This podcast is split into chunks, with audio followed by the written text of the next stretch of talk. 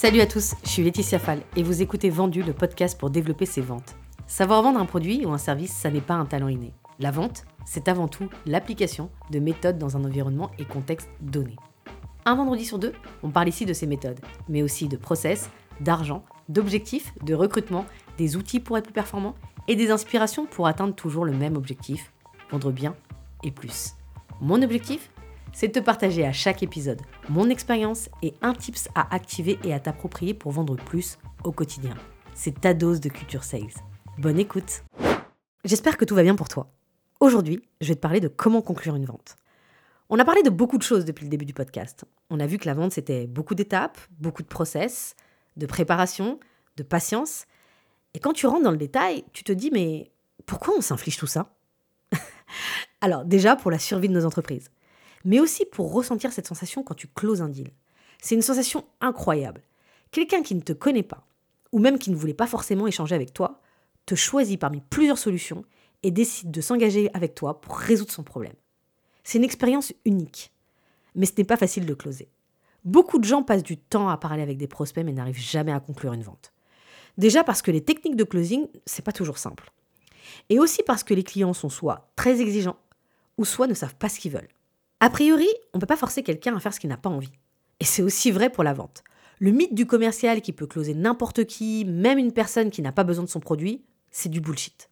Par contre, tu peux guider et challenger tes prospects pour qu'ils prennent la décision de changer les choses maintenant pour résoudre leurs problèmes. Dans cet épisode, je vais te partager mes meilleures techniques de closing. Avant de commencer, j'aimerais prendre quelques minutes pour rappeler les prérequis pour closer un deal. Sans ça, aucune technique ne pourra marcher. 1 pouvoir répondre aux problèmes.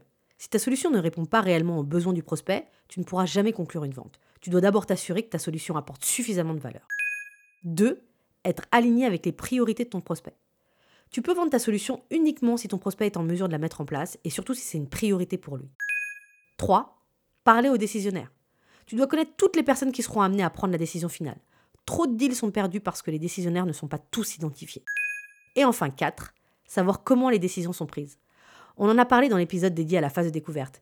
L'idée est de poser les bonnes questions pour comprendre comment les décisions sont prises. Si tu ne comprends pas comment les décisions sont prises en interne, il y a peu de chances de closer un deal. Avec tout ça, tu as un maximum de chances de transformer une opportunité en client.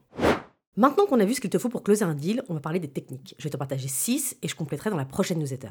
D'ailleurs, si tu n'es pas abonné, tu trouveras le lien dans la description du podcast. Je partage tous les 15 jours des ressources complémentaires pour booster tes ventes. Allez, on commence. Première technique. C'est une technique assez connue qui consiste lors d'un échange à faire comme si la vente avait déjà été faite. Tu peux le faire généralement après avoir envoyé une offre commerciale. Si je prends l'exemple de ma startup qui avait pour mission de proposer une solution en ligne pour permettre aux entreprises de recruter des jeunes talents, ça donne ça. Bonjour, je vous ai envoyé une offre pour vous permettre de recruter vos 20 développeurs. Pouvez-vous me communiquer vos disponibilités pour que je puisse déjà booker une réunion avec le chef de projet qui vous accompagnera tout au long de notre partenariat? Ici, tu pousses son prospect à se focus plus sur la résolution de son problème, donc être prêt pour recruter ses 20 développeurs, que sur les inquiétudes qu'il peut avoir sur ton produit. Deuxième technique. Créer un sentiment d'urgence. Là, il s'agit de mettre une pression sur le prospect pour qu'il prenne une décision rapidement. C'est la technique du maintenant ou jamais. Tu proposes un tarif exceptionnel valable pendant une durée limitée pour convaincre ton prospect d'acheter ton produit. Par exemple, dans certains cas, j'ai encouragé mon équipe à proposer une réduction de 20% valable 3 jours. Ici, on mise sur la peur de manquer une bonne affaire. Alors attention, assure-toi que tu ne perds pas de l'argent en proposant une remise. Je te conseille d'ailleurs d'identifier pour chacune de tes offres le seuil à ne pas dépasser. Troisième technique, toujours dans la thématique de la remise, si ton prospect te demande un geste commercial, tu lui réponds en posant cette question. Si je vous propose une réduction de 10%, est-ce que vous êtes prêt à signer aujourd'hui? Normalement, si ton prospect te demande une remise, c'est qu'il est déjà convaincu par ta solution. Mais tu peux aussi, via cette stratégie, savoir s'il a vraiment l'intention d'acheter ton produit. Parfois, tu te rendras compte avec cette question que le problème n'est pas le prix et qu'il y a autre chose qui bloque. Quatrième technique. Faire un résumé des échanges en mettant en avant les avantages de ton produit. L'idée est de pousser ton prospect à être convaincu que ta solution est le seul moyen de résoudre les problèmes que vous avez identifiés ensemble. Par exemple, vous m'avez dit qu'aujourd'hui, vous n'arrivez pas à recruter des profils ingénieurs. Je vous conseille de partir sur la deuxième offre qui vous permettra de contacter directement les ingénieurs en recherche active. Vous allez pouvoir aussi sélectionner les candidats en fonction de vos critères de recrutement et vous serez accompagné par mon équipe pour s'assurer que vos objectifs soient atteints.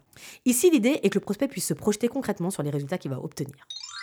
Cinquième technique, se mettre à la place du prospect. C'est ma préférée. Par exemple, si j'avais un prospect qui avait du mal à se décider, je lui disais Je comprends qu'il s'agit d'une décision importante et que ça représente un gros budget. Je vous conseille de ne pas aller trop vite. Si on travaille ensemble, j'ai envie que ce soit un vrai choix. Du coup, je vous invite pendant ces deux prochaines semaines à contacter nos concurrents pour voir qu'est-ce qu'ils pourraient vous proposer. Ensuite, on s'appelle et on identifie la solution qui correspond le plus à votre problématique. Est-ce que ça vous convient? J'ai l'air de me mettre une balle dans le pied, mais pas du tout. Je permets de construire une relation de confiance et de montrer que mon objectif n'est pas de vendre, mais de trouver la meilleure solution pour mon client. Autre chose, l'objectif quand on vend, c'est de garder le client le plus longtemps possible. Donc j'ai intérêt à lui donner les moyens d'être convaincu que ma solution est la meilleure. Et enfin, sixième technique, la mise en relation avec un client. J'en ai déjà parlé dans un épisode précédent, il n'y a rien de mieux pour renforcer sa crédibilité. Tu proposes à ton prospect d'échanger avec un client qui partage les mêmes problématiques pour qu'il puisse comprendre comment ta solution l'a aidé. Tu peux être sûr que tous ses doutes vont disparaître et qu'il pourra facilement se projeter. Voilà, c'est déjà pas mal. Il y a plein d'autres techniques évidemment.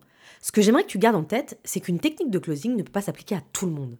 Ça va dépendre des besoins du prospect, de sa personnalité et des contraintes que tu as pu identifier lors des différents échanges. Pour réussir, il faut surtout te servir de ton intelligence situationnelle, c'est-à-dire utiliser la bonne technique au bon moment et avec la bonne personne. Voilà, c'est tout pour aujourd'hui. Merci beaucoup de m'avoir écouté. Si ça t'a plu, c'est maintenant qu'il faut m'aider. Et je vais te dire comment. Abonne-toi à Vendu sur ton appli de podcast. Si tu es sur Apple Podcast, iTunes ou Spotify, tu peux laisser un avis 5 étoiles de préférence pour m'aider à bien référencer le podcast et à le faire découvrir à d'autres personnes. Si tu veux me suivre sur les réseaux, c'est sur Instagram que je suis, advendu, V-E-N-D-U.E, e, ou sur la page LinkedIn Vendu, V-E-N-D-U-E. Je te dis à bientôt pour un prochain épisode.